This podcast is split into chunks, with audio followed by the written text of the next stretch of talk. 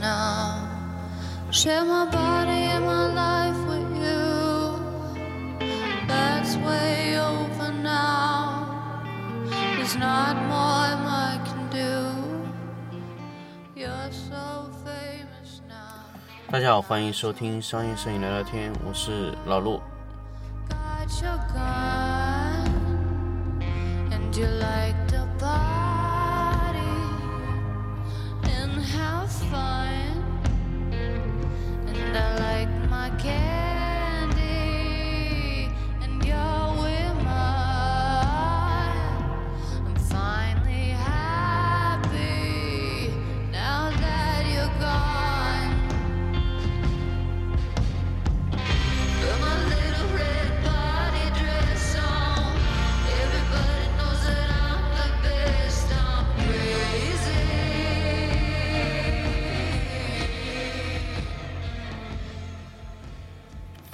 相信有不少的听众摄影师可能已经开始回到工作的这个环境中了。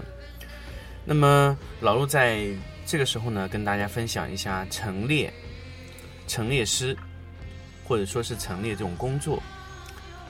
我们会花几期的节目跟大家聊一聊陈列师这个话题。陈列和造型呢，其实是一类工种，但是它在陈列造型中呢，又分配为多说不同的陈列方式，比如说有大型场景的，比如说家居类场景的陈列师。那么这一类陈列师呢，通常针对比较大型的拍摄环境的陈列，比如说我们要去拍摄一间样板房，或者说拍摄一件固定的场景，啊，这个时候呢，你就会牵涉到陈列师。那么还有什么陈列呢？还有实物陈列师。那么实物陈列是，很多摄影师认为，就这个不就是厨师或者说是一个呃伙夫给你弄的吗？不是的，大量的美食陈列，呃，都不是传统意义上的说说厨师或者怎么样，这不一样。美食造型往往这个造型啊，它通它是通过一些非常非常规的手段，比如说用乳胶替代，或者说油漆替代，用替代物去拍摄这种情况。所以这个情况呢，存在一个叫美食造型师。那么这个其实也是属于陈列一类的。还有什么呢？还有叫造景师，职业的造景师。呃，什么叫职业造景师？比如说我们在拍摄一个比较大的场景，那个场景呢，我是希望通过自己去造出来。那么这个时候呢，就是有造景师这个行业。那么造景师呢，会根据你现有的规划的草图上的场景的大小，和它匹配的一些，呃，现有的一些场景去匹配，可能在原有场景上搭建，或者说是在空白场景上搭建，这两种造景师都会存在。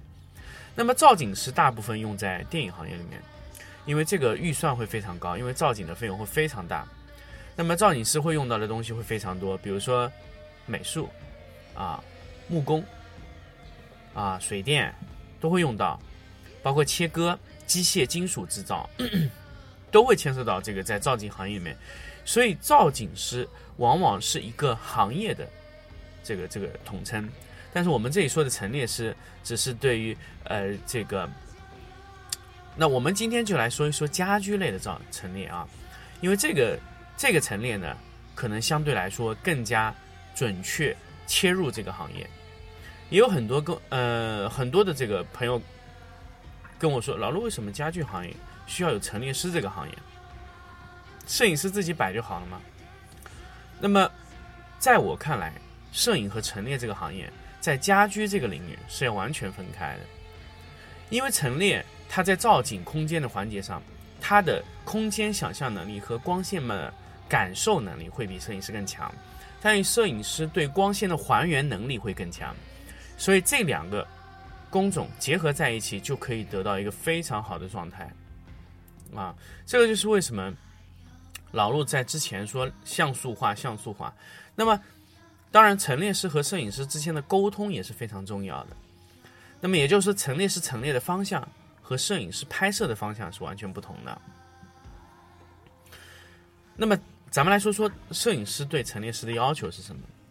那么，首先我们一定是说，陈列师能帮我陈列出一个非常完善的空间感觉，啊，是能够有一个非常呃通透的一个一个场景，或者说是呃可以拥挤，但是必须是摆放的平衡的感觉会非常好。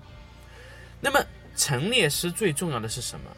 在老陆拍摄这么多年看来，陈列师最重要的第一个空间的塑造能力，它能帮你塑造一个呃感觉上存在的空间，但实际上它并不存在。很多时候会是这样的情况，可能陈列陈列是拿一块木板就可以帮你构造一个新的空间，比如说构造一个书房，构造一个卧室，或者构构造一个呃卧室，各种场景就是可以结合的。有时候一些场景我们在真实情况上是感感觉不出来的，那都是要靠陈列室的空间的感觉给你换换成这么一个一个一个场景的感觉。比如说，它给你陈列出了一个卧室，或者卧室后面是个楼梯，或者客厅的沙发后侧后背是个 loft 的一个楼梯。这个我们如果在造景的环节，我们去把它造出来的费用是非常大的。所以陈列师呢，就是通过模块化的造景工具，帮你一个一个陈列出你想要的效果。可以通过一些木工的一些一些一些造景的一些附件啊，通过师傅帮你改变成那样的一个空间的感觉。这个就是呃整体的造景的能力，这是非常重要的。如果陈列师在这个环节上出现问题，不是说这个陈列师就会试图就是摆的不好，但是他未来的发展空间会非常小。为什么呢？因为这个陈列师他只能去摆什么东西呢？他只能摆一些呃可以说是非常非常常规的一些东西，他没办法摆出一些非常的有创意、非常的感觉，呃，就是他能摆设出任何他想要的感觉是不行的。如果是陈列师是失去空间的这个构想能力，就会有非常大的问题。其实空间构想能力呢，不光是对于陈列师，对于摄影，对于后期的修图，都是有非常非常重要、非常重要的意义。那么它的整一个的呃空间的构想能力呢，就是完全依赖于这个陈列师、摄影师和后期三个岗位的共同的这个构成。那么当然，摄影和这个后期的空间构想能力稍弱一些，其实也问题不大。但是陈列师的空间构想能力一旦比较弱哈，那么你的摄影师的布光能力就会严重的受限啊。所以说，一个好的摄影师如果搭一个非常弱的陈列师，那么这个摄影师的最会把这个整个图片的最高高度拉低到摄影陈列师的行业这个这个这个最低高度。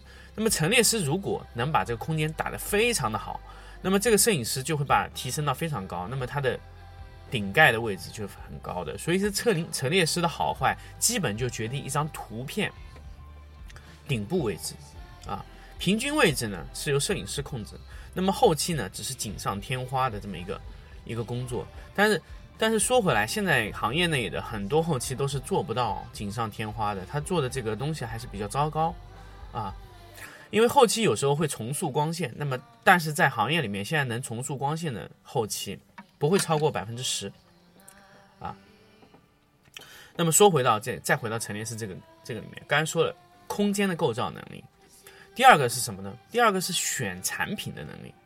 就比如说我要去塑造一个场景，那么这个场景里面，我选什么产品进去拍摄，或者产品我应该给它构建一个什么样的场景？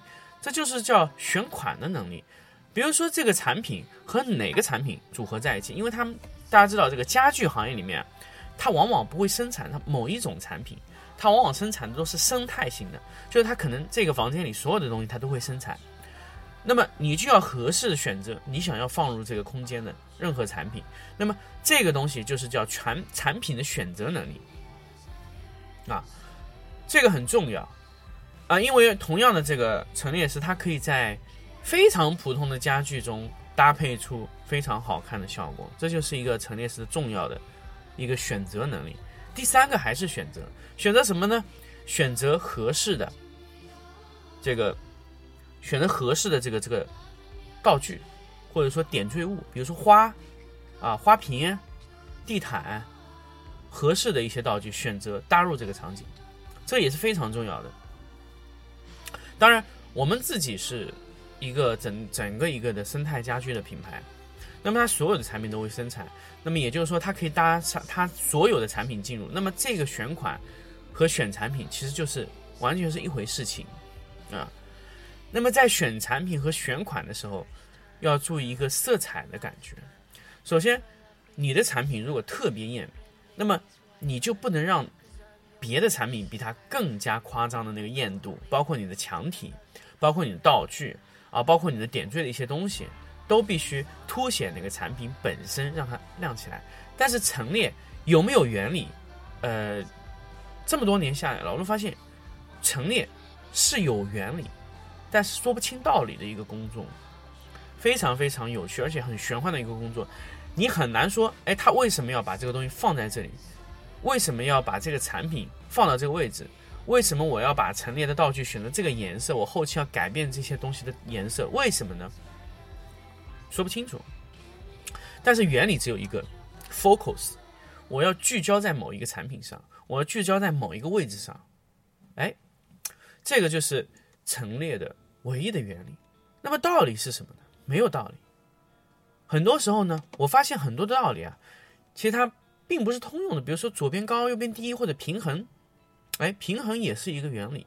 但平衡这个东西很难讲。为什么我说把画画面放平衡，重心会有偏移？这种都完全是一种原理加感觉。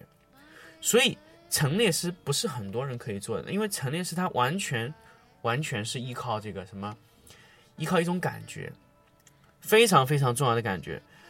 那么。陈列就是这么一种非常考验你的感觉和你之前的所有的生活的经验得到的这么一个工作。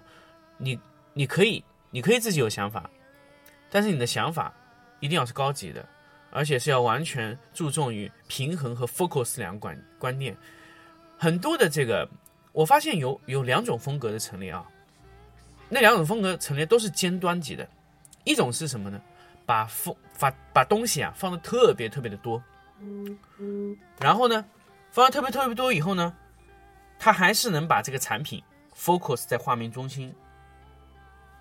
这一种，第二种呢，这个陈列师喜欢把放东西放的特别特别的少，他还是能把东西 focus 在那个点上，而且保持画面的平衡感。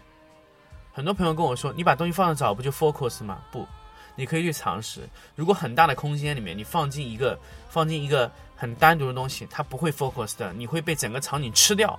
这个就是一个非常非常有意思的画面。如果你按照自然的光线打过去，你还要让你的整一个画面 focus 在那个上面，是很难的。如果你的产品非常少，你的空间又非常大，而且你感觉整个画面很空，很有可能你的产品被空间吃掉了。这是非常多的问题，所以说，两种完全不同的风格，都是可以做到 focus 在主体上。这个是一个非常高端的、非常非常难度非常高的一个一个过程。